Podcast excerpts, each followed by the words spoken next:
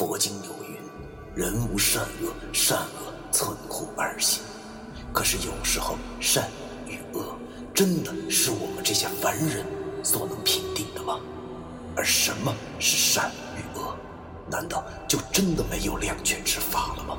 那些被现代社会定义为迷信的事物，他们很多和我们一样，同样有着感情，有家庭。难道我们真的还要为那坚强的正义而消灭他们吗？欢迎收听 FM 幺七五六八九，我当阴阳先生的大纪念。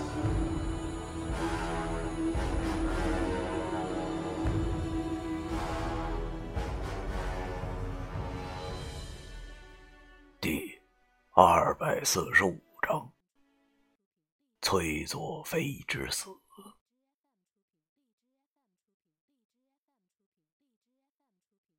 几年前的我，可能做梦都想不到，我会在一个闹鬼的房子里跟一个女鬼这么平静的说话。但是现在我俩又聊得如此自然，不得不说，这确实是挺奇妙的感觉。我望着这苦命的黄衣女鬼，这么多年了，她能放下以前的仇恨吗？如果她可以的话。那是不是就证明了，其实这个世界上本身就没有化解不了的仇恨呢？之前那黄衣女鬼愣了一下，然后竟然笑了。她对我说：“ 我不走。”我叹了口气，然后对她说道：“哎呀。”你还是这么的执着，那你现在对他的到底是爱还是恨呢？那黄衣女鬼始终保持着笑容，她听我这么问她，便对我说道：“哎呀，恨这种东西啊，是没有尽头的。我生前既然一直在恨，死后为什么还要恨下去呢？”思哲最近身体不好，已经检查出了癌症，所以我在最后的这段时间，去好好的爱他。听他这么一说，我好像领悟到了什么东西，但是具体是什么，我自己也不清楚。于是我便又问他：“那可是你想过没有啊？你们注定是没有缘分的。”那黄衣女鬼听我这么一说后，淡然一笑，然后轻描淡写的对我说：“也许吧，但是这么多年了，我明白了一个道理：缘分这种东西啊，是要靠自己争取的。”听完他这话后，我顿时对他那是肃然起敬啊。我忽然觉着，有时候大道理其实就他妈这么简单。因为这黄衣女鬼的一句话，好像解开了我一直以来的心结。忽然之间，我也不迷茫了，知道了自己应该怎么去做了。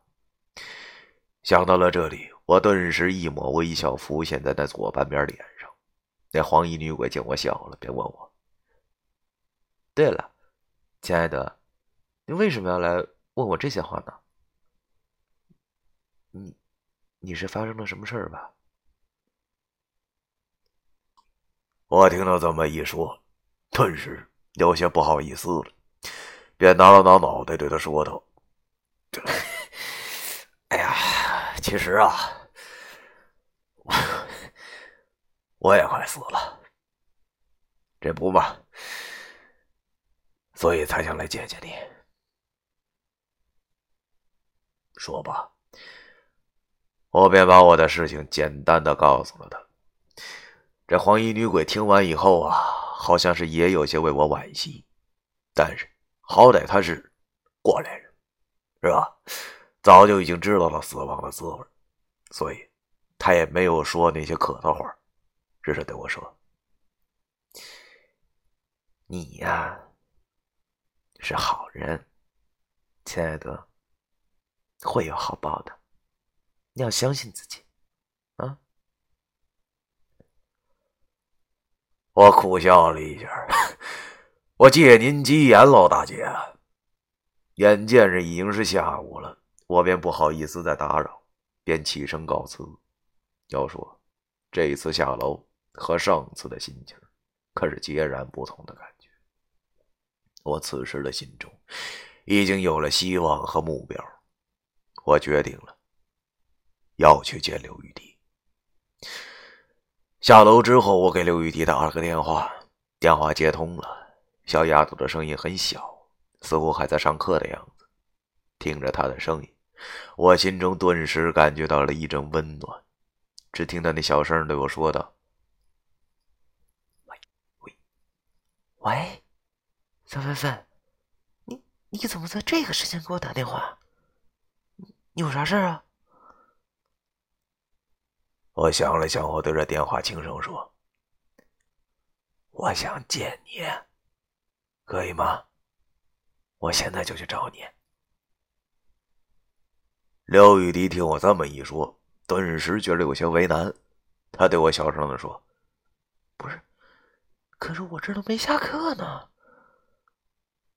我笑了一下，然后对着电话说：“没事儿，没关系。”我在外头等你，好吗？电话那边，刘玉迪一听我这么说，显然是有些高兴的。只听他嗯了一声后，轻声的说：“嗯，那那好吧。”说完，我便挂断了电话，打了个车向小丫头的学校驶去。车子停到了她学校门口，我便坐在马路牙子上等着她下课。我忽然发现，其实等待也是一种幸福。可是，在现在这个社会上，貌似也没有多少人能够理解这种幸福了。我忽然有些理解刘玉迪的心情了。毕竟，小丫头等我的时间太久了。这次，也让我等等她吧。我叼着烟望着天空。今天的哈尔滨下午天空竟然出奇的蓝。虽然马路上是一股夹杂着汽车尾气的味道，但是依旧让我感到心旷神怡。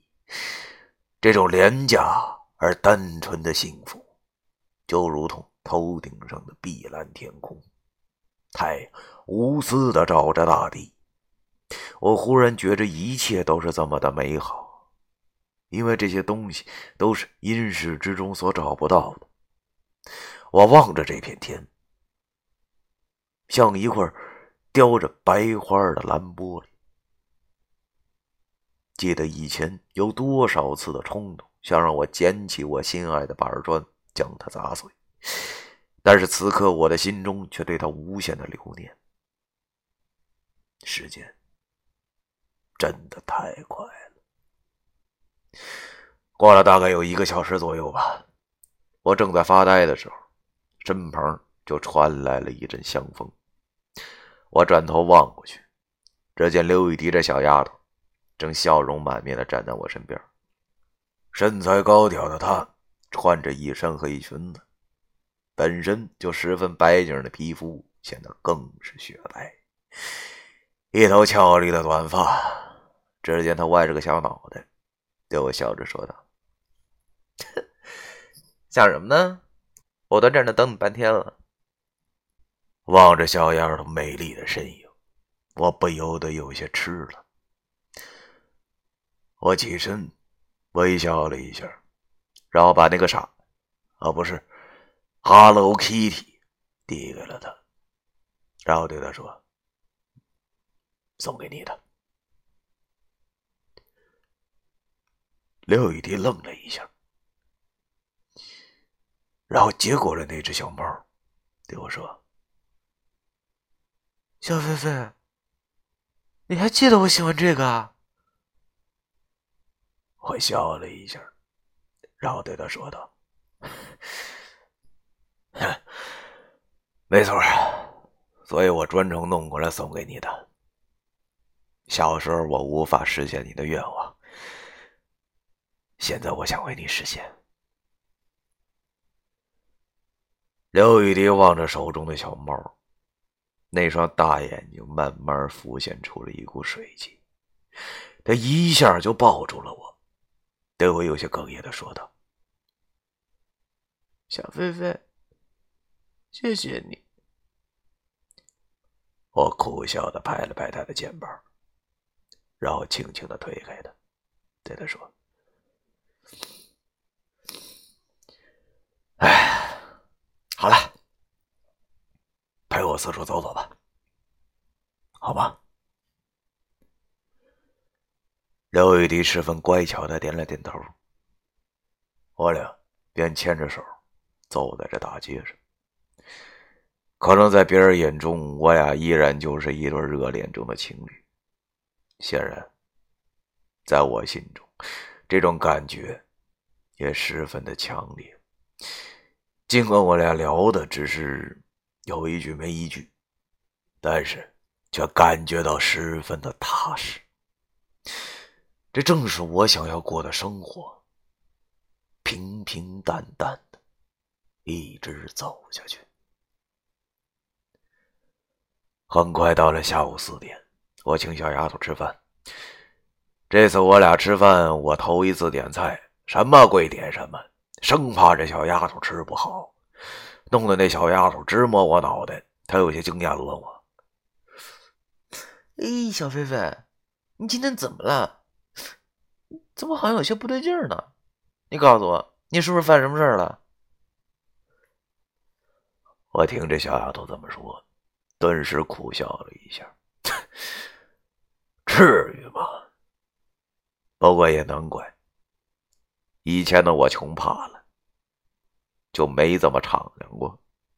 尽管也没多少钱，几百块钱而已，但是这些在小丫头看来就十分的不寻常。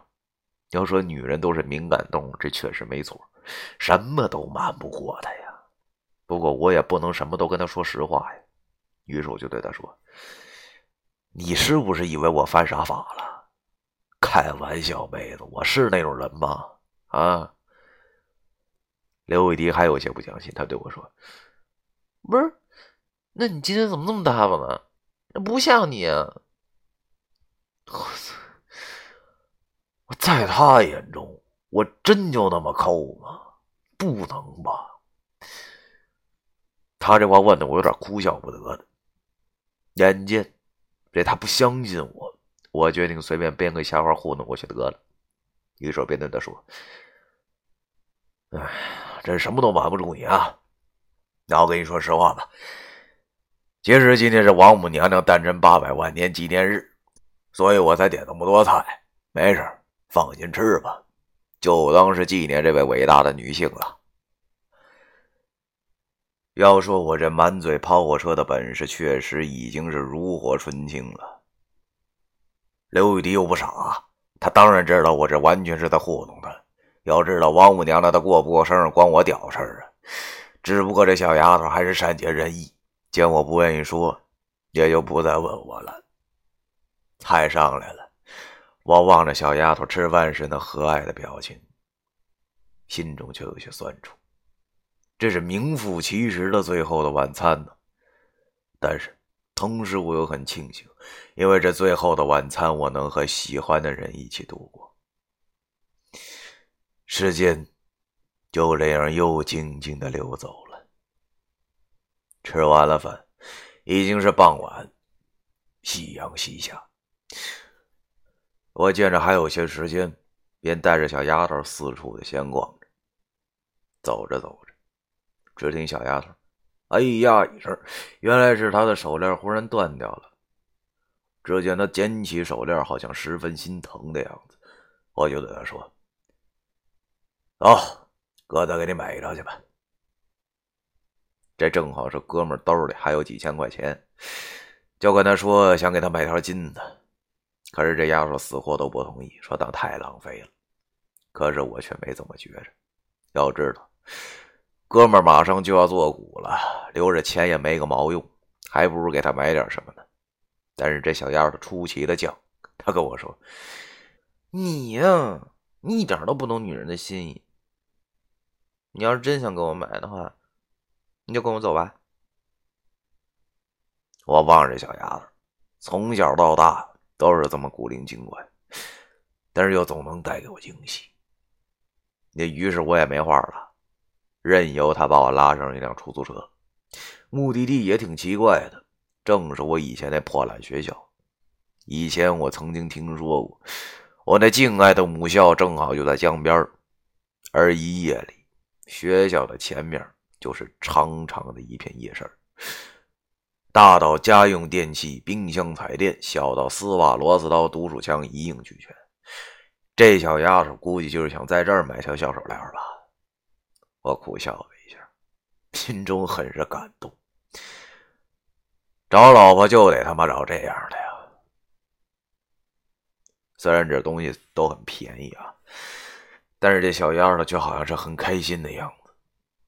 我俩手拉手穿梭在夜市之中。我忽然觉得这场景似乎以前也发生过，就如同我们儿时一般无二。一时间，心情也跟着开朗了起来，把烦恼也都抛在了脑后。不管再过几个小时我会如何，但是此刻的心情是多么的愉快，一切的一切，仿佛又回到了小时候。在一个小摊位前，刘玉迪挑了挑手链，好像很满意的样子。那个摊主貌似是个老油子，见客人来了，就好一通忽悠，说什么姑娘眼光真好啊，这是进口的和田玉串成的，佩戴在手上可以使肌肤百人柔润，这个水嫩肌肤啊，就从今儿做起了。大叔一把年纪了，你看那样像是骗人的吗？对不对？这条手链只卖你四十九块钱，连他妈五十都不到，怎么样？够划算吧？我望着这老板，心中就来气。你大爷的！就算你世间上也用不着表现的这么明显吧？这明显是把我俩当五百的弟弟二百五了呀！我真他妈纳闷，你到底知不知道和田是哪儿？还一口一个进口的和田玉呢？依我看，这他妈就是碎玻璃一块。还是那种戴几天就染色的手腕子翠绿的那种，操！如果这他妈照着以前是我，估计早就骂街砍价了。就你这破烂也敢卖四十九啊？抢劫呀！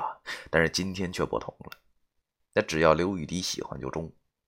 只见这小丫头把那进口和田玉戴在了手上，然后又拿起了一条拴在了我的手上，笑着对我说：“切就这两条了。”那老板见刘玉迪拿了两条，而且还不想讲价，那顿时美的鼻涕泡都他妈快出来了。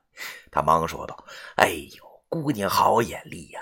哎呦，我跟您说呀，这两条手链，正好有个名号，正是本店情比金坚情侣套餐中的一个。现在要买还有优惠，两条加在一起八十八，寓意发呀！你赶紧拿住！我抽出了一张一百递给了他，这爷们可真鸡巴逗。”简直都可以跟文书拜把子了，都就算是花钱买他个消停了。他把钱找给我，我没要，心里想着八十八有个屁寓意，还发呀发。要知道，这可是两条链子，拆开来两人不就是死呀死吗？操！好在小丫头很开心，这就行了。我苦笑了一下，牵着她的手。继续逛着，逛了一会儿，我俩有些累了，就去江畔的公园。这江畔公园啊，确实挺好的，号称这个泡妞圣地。现在太阳刚下山，公园中还有一些老人聚在一起，他们有拉手风琴，有唱歌，身边不时有情侣们和那些年少的顽童走过。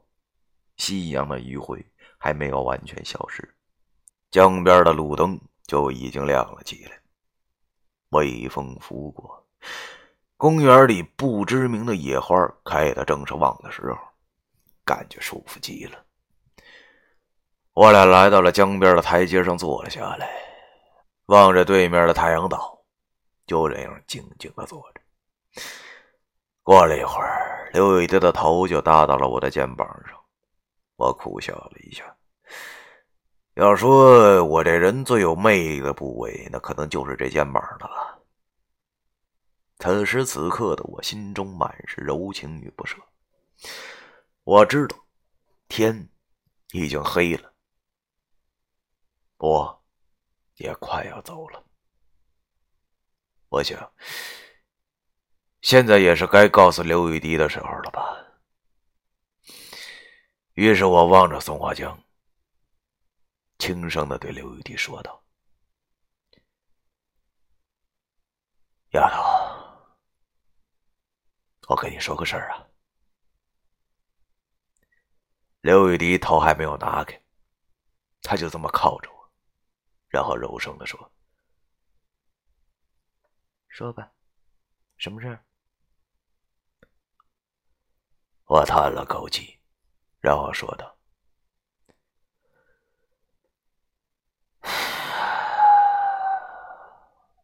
哥明天有事儿，要去个很遥远的地方，我。”目前为止还不知道要待多长时间，所以就过来跟你说一声。”刘雨迪柔声的说，“那我给你打电话好不好？”我说：“那边很落后，不通电话。”刘雨迪又说：“那我就给你写信。”我半边脸苦笑了一下，然后对刘雨迪说：“那边也不通信。”刘雨迪抬起了头，用水汪汪的大眼睛望着我，然后对我说：“到底你要去哪儿啊？”我实在不知道该怎么回答，只好对他说道：“一个很远很远的地方。”刘玉帝抿着小嘴笑了，然后对我说着：“瞧你说的，跟你要自杀似的。”这次我没有笑出来，但是右脸的表情延迟时间到了，自动浮现出了刚才的苦笑。是，让他猜中了。想想以前那些电视剧遗言的方式，不都是这样千篇一律的吗？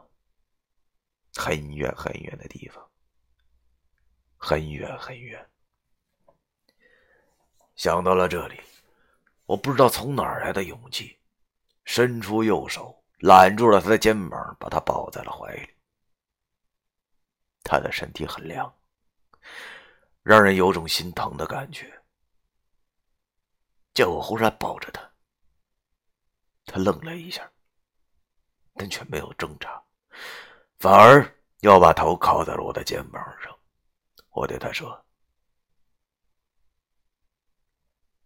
丫头，别问我去哪儿了。总之，我也就去几天就回来，也许要很久。在这段时间里。”我就等于消失了一样，你能等我吗？刘雨滴笑了，然后望着江面，柔声的对我说：“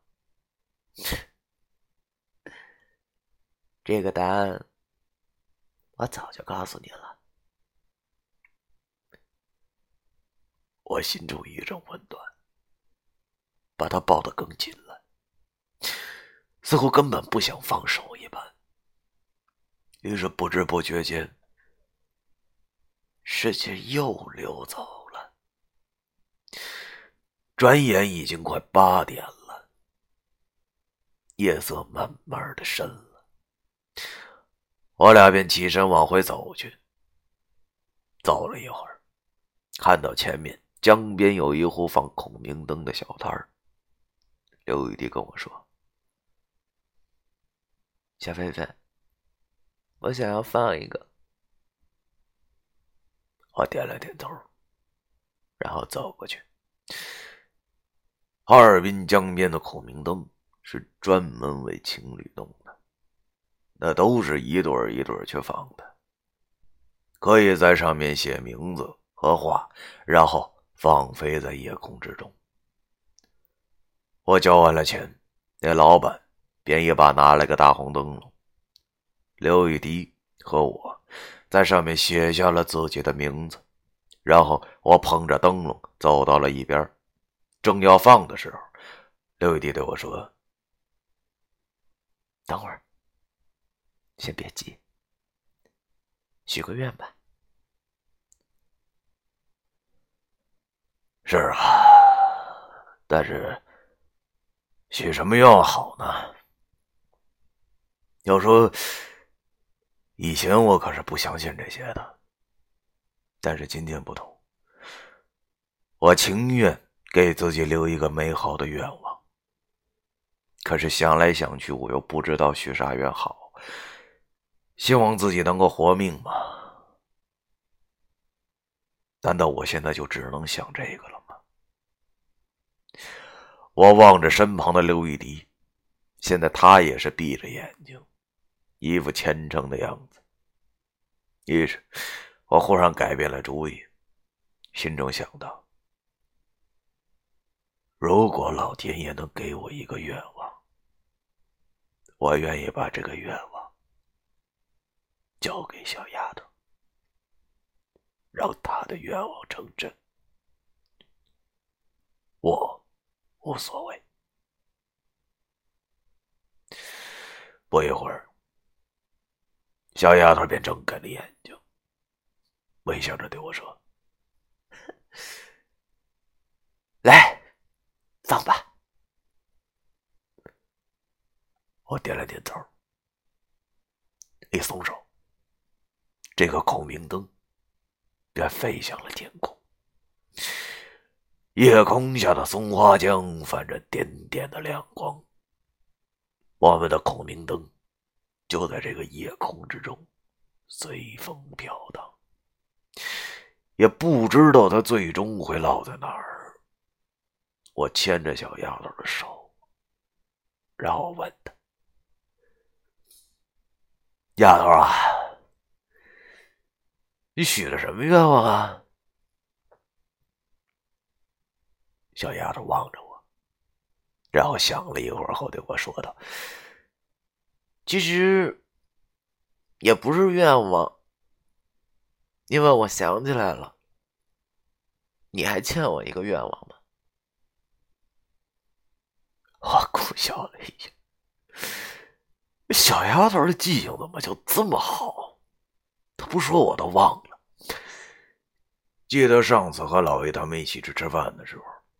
我在大街上扔钢蹦玩，没想到居然悲剧的看到了这个小丫头的内裤，所以被她勒索，我要去满足她一个愿望，但是这个愿望，她一直没有跟我说。正好今儿我马上就要死了，在死之前能满足她的愿望。也正是我的愿望，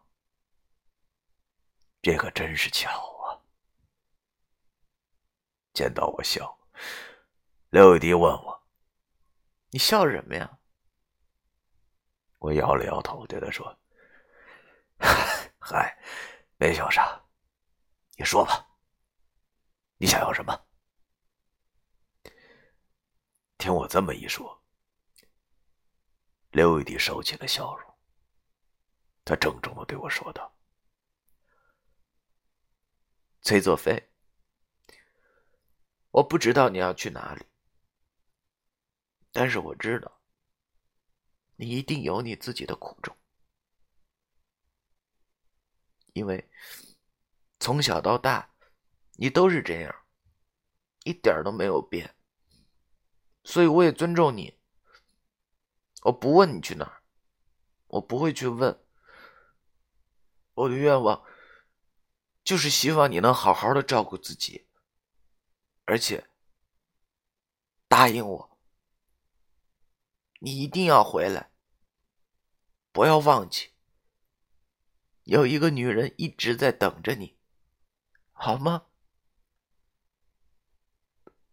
我望着这个小丫头，顿时眼光里充满了泪水，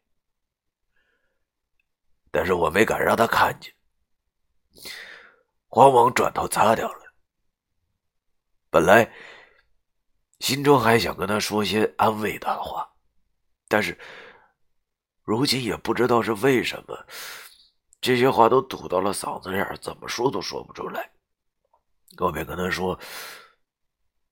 哎，嗨，你放心吧，丫头。有你在，我一定会回来的。刘雨滴笑着点了点头，然后牵着我的手，对我轻声的说：“好了，不早了，我们回去吧。”我们牵着手。走到了路旁，拦住了一辆车。尽管这小丫头还是很坚强，不想让我见到她哭，但是上车的时候，依然没有控制住，泪水夺眶而出。车子开走的那一刹那，他透过车窗看着我，那是什么眼神？如同星河般深邃。里面满是对我的爱意和不舍。我站在街边，望着已经远去的出租车。你放心，丫头，我一定会回来的，哪怕是十八层地狱，老子也要用我的双手爬回来。我坚定了自己的信念，点着了一根烟。也随手拦住了一辆出租车，前往福泽堂。我知道，文书还有老易，现在应该都在等，而我马上就要踏上死途。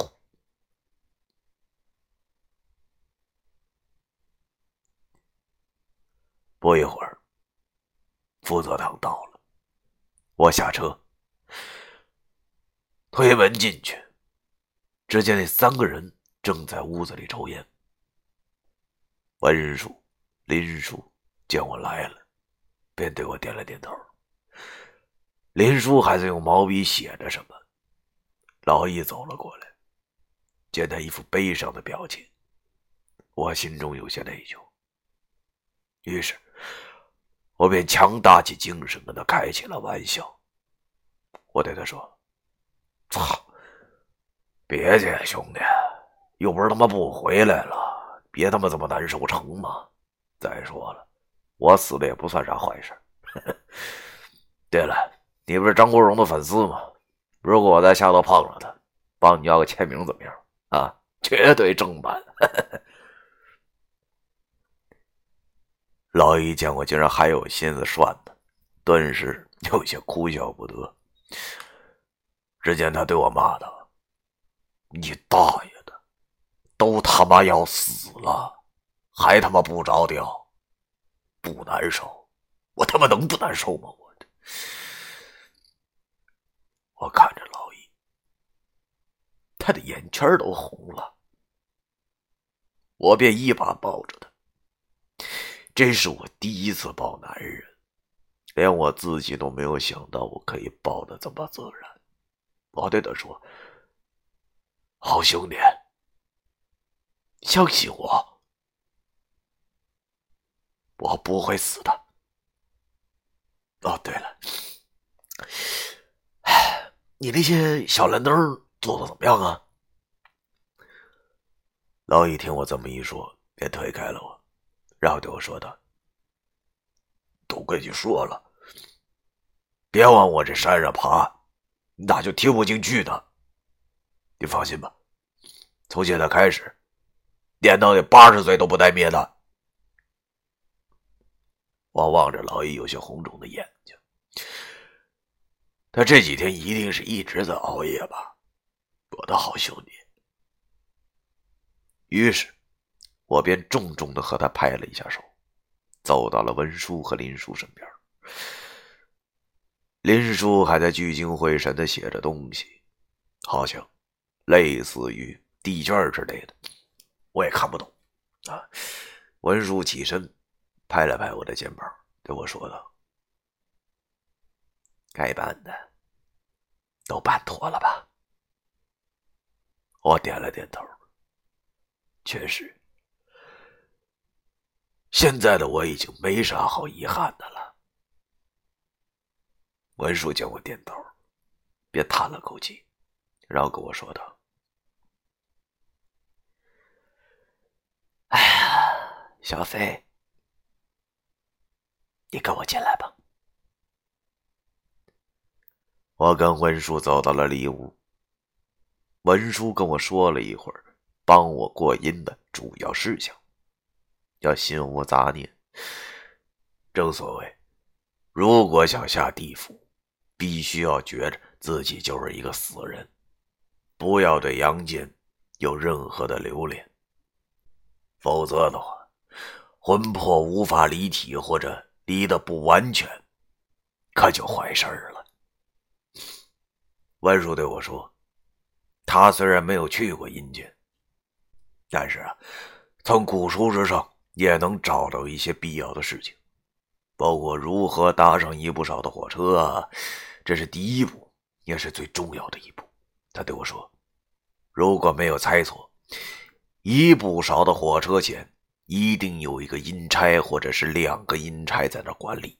那到时候用什么方法搞倒他们，就看你的了。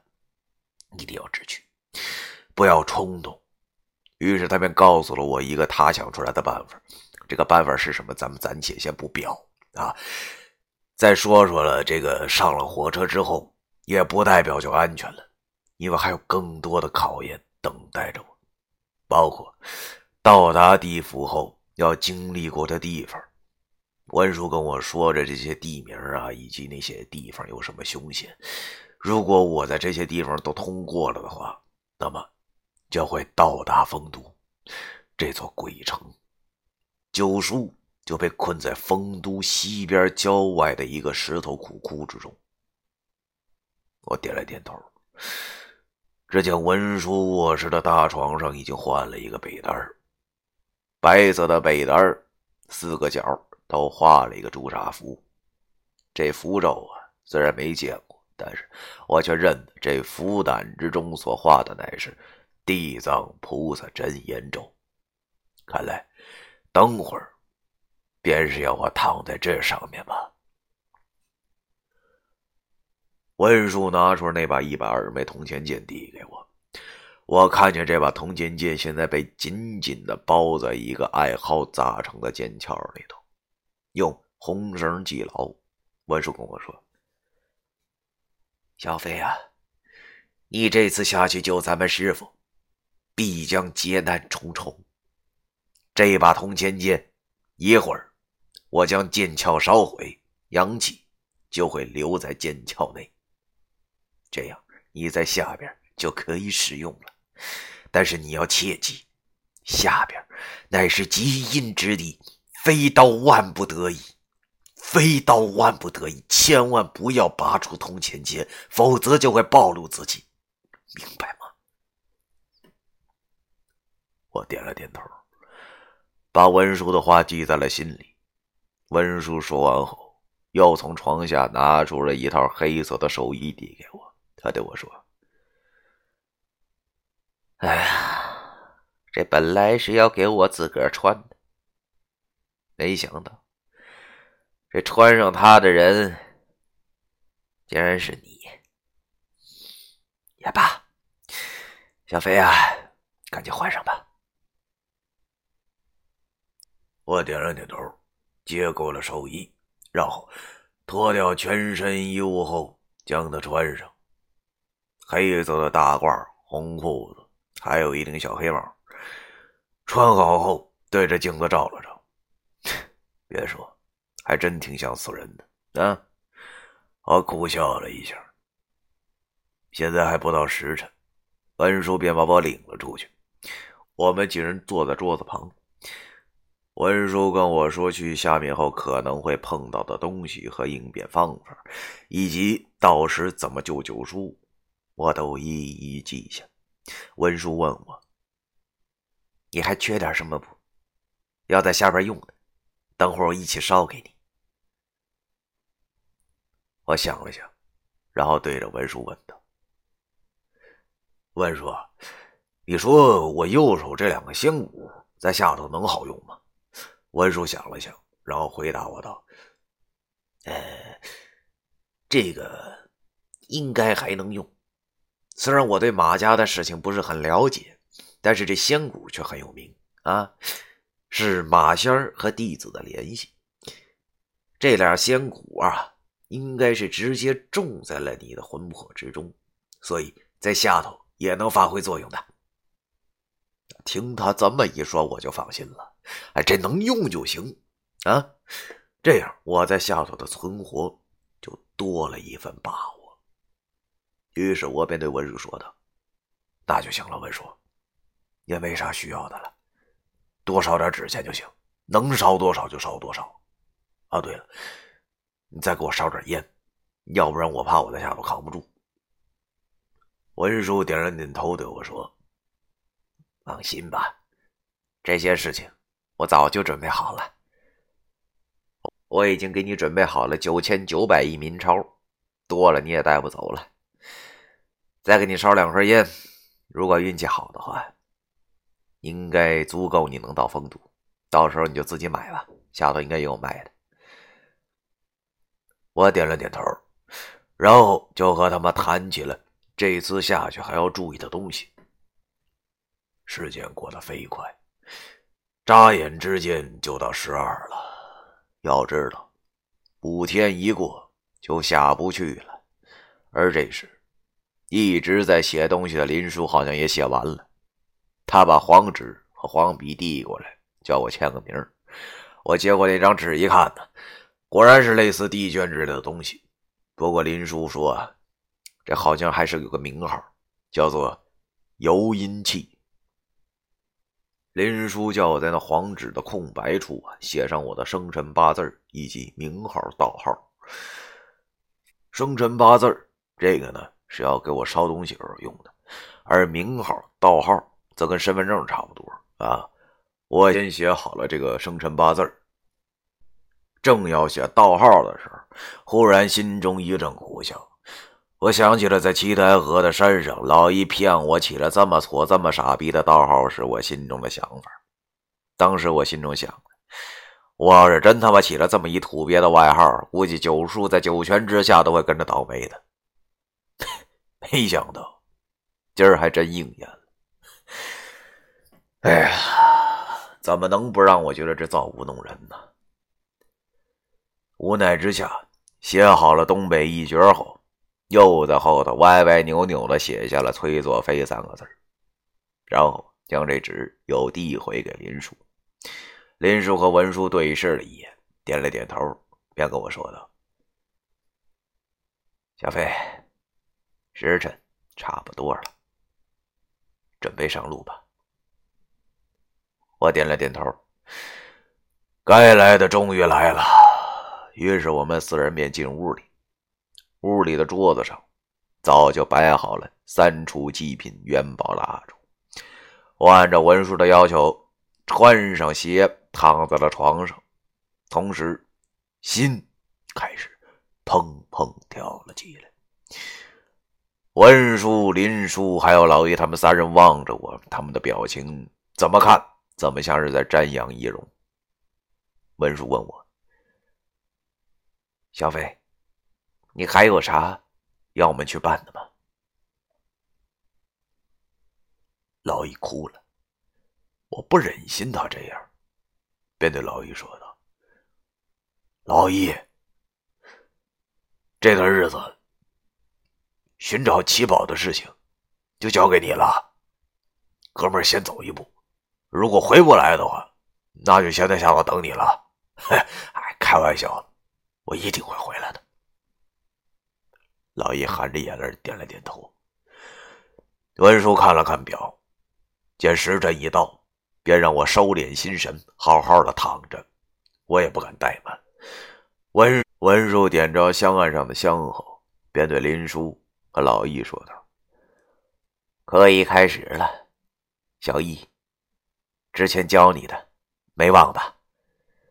老易点了点头，然后对我说道：“好兄弟，你可千万别死啊！”我点了点头，同时心中开始坚定起来，心中只有一个信念，那就是救出救赎。只见这三个人一人拿了三支香，先拜了祖师爷之后，文叔手中拿着一张符，然后开口朗声说道：“天苍苍，地苍苍，风吹明月照大江。今日游魂入阴时。”地仙有请地藏王，急急如律令。文书说完后，只见林叔也快速的拿起那张契约，然后开口念道：“天藏王，地藏王，太阳日日照山岗，有请阴魂莫拦路，他日功德自无量，急急如玉令。”林叔说完后。马上点燃了那张契约，看到那张纸燃烧，老一又快速的拿起小蓝灯，口中同样念道：“天道清明，地道安静，人道太平，三才合一身，蓝灯通幽冥，油灯引路，速速回城，开开开！”说罢，那小蓝灯顿时点亮。然后啊，老易用手指快速的沾了沾油灯，然后点在我的额头之上。说来也奇怪，这油灯一点在我脑门之上，我突然慢慢的出现了睡意。正在我迷迷糊糊的时候，只见林叔和老易不停的在念着“急急如意令”，还有文叔的声音也传来了，好像在说什么。今时游子催作飞，因笑归阴莫不归。他日早早早这是听着听着，我的眼皮就变得渐渐沉重起来，而他们的话在我的耳朵里也变得有些渐渐的模糊不清起来。我忽然觉着自己很累，然后不自觉的就闭上了双眼。闭上双眼后，他们的话还在继续，而我，他已经听不见了。我只听到了好像风声一般的声音，同时身体开始感觉到有些轻浮了起来。我要死了吧？这是我当时最后的想法。这种想法只闪现了一下，我便失去了知觉。第二百四十五章完。小耳朵们，这章实在是太长了。正文读了有将近五十分钟的时间。这一篇呢，作者在写的时候就说了，这是三章合一啊。这也是除了本书大结局之外，我最喜欢的一章。当年在读这一篇的时候，这一章的时候，感动肯定是有的。但是通过我今天自己演绎出来这一遍之后，我以为当年白读了啊，因为我感受到了当时通过阅读所感受不到的东西。读完了之后，我就开始条件反射的问自己：“我说。”如果换做是我的话，我被命运逼着，需要我去直面自己的死亡，并且给我五天的时间。那这五天我会拿它去做什么呢？其实这个问题，不妨各位看看老爷，你们自己也想想。如果您是主角，就给你五你有什么事儿会让你觉着，连做完了以后就可以放心的闭着眼睛走了？在您的心中，什么事儿会排第一位呢？您会怎么去面对家人、爱人、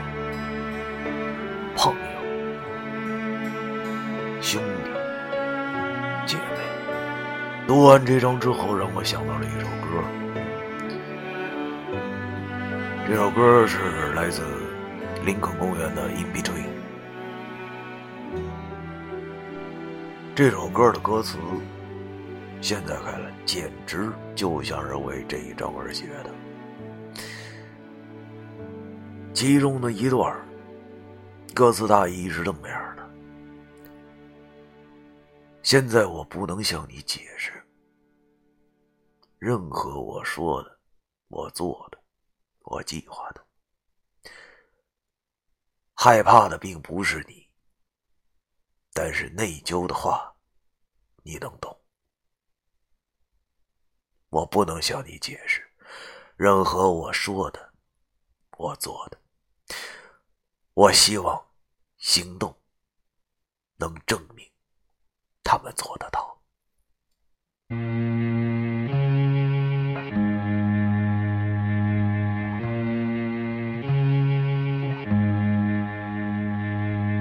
Let me apologize to begin with. Let me apologize for what I'm about to say. But trying to be genuine was harder than it seemed. Somehow I got caught up in between. Let me apologize to begin with. Let me apologize for what I'm about to say.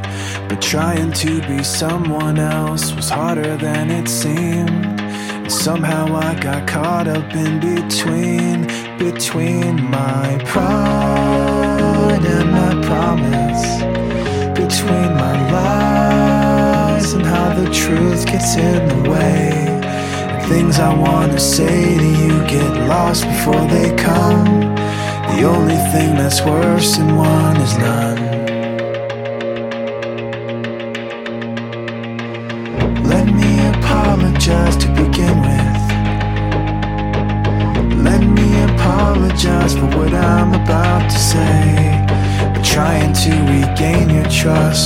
Harder than it seemed.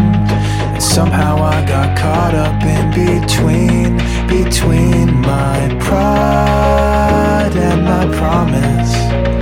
Between my lies and how the truth gets in the way. The things I wanna say to you get lost before they come. The only thing that's worse than one is none. The only thing that's worse than one is none. And I cannot explain to you in anything I say or do or plan. Fear's not afraid of you, but guilt's a language you can understand. I cannot explain to you anything I say or do, but hope the actions speak the words they can. For my pride and my promise, for my lies and how the truth gets in the way. The things I wanna say to you get lost before they come. The only thing that's worse than one is pride and my promise. Between my lies and how the truth gets in the way. The things I wanna say to you get lost before they come. The only thing that's worse than one is none. The only thing that's worse than one is none. The only thing that's worse than one is none.